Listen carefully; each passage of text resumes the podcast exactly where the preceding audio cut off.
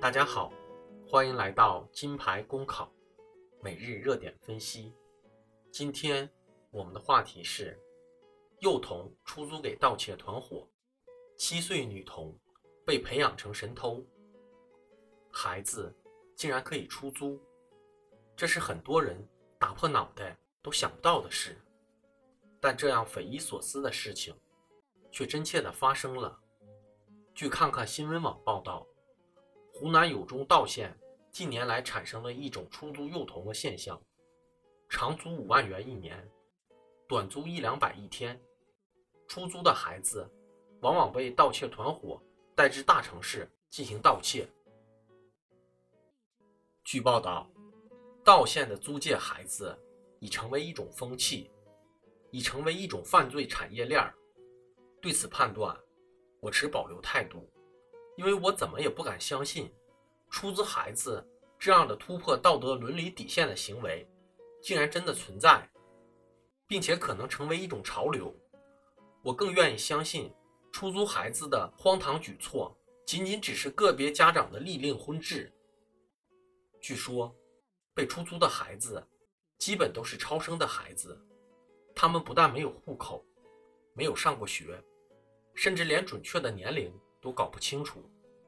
很明显，如果这是事实，那么这些被出租的孩子的生存状态，不是我们所能想象的，因为他们从出生开始，就已经游离出正常的社会之外，呈现出一种异常的状态。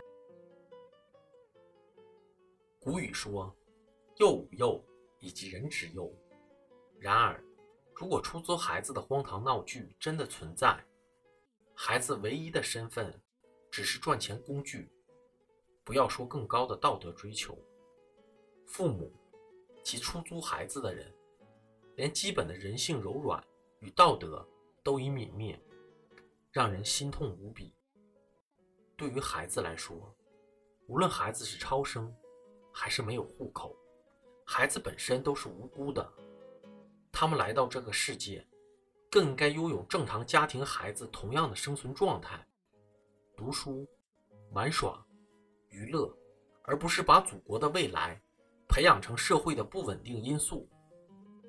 想想，从小只知道偷窃长大的孩子，在他们长大以后又会做什么？而我们的社会和媒体更应该多给他们一些关心和帮助，让这些孩子。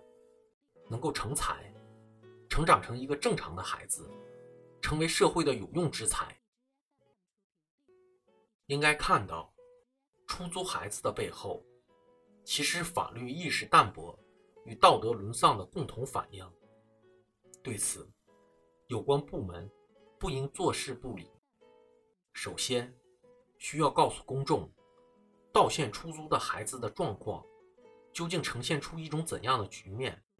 是个别偶发，还是已成风气？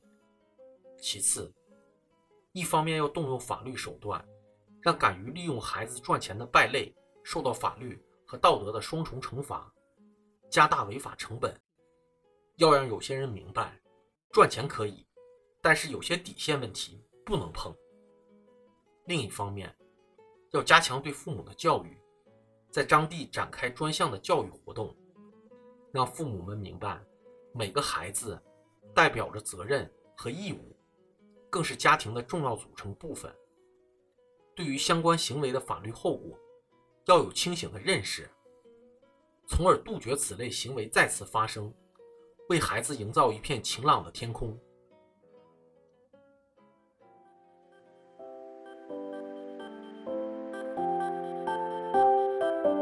金牌公考。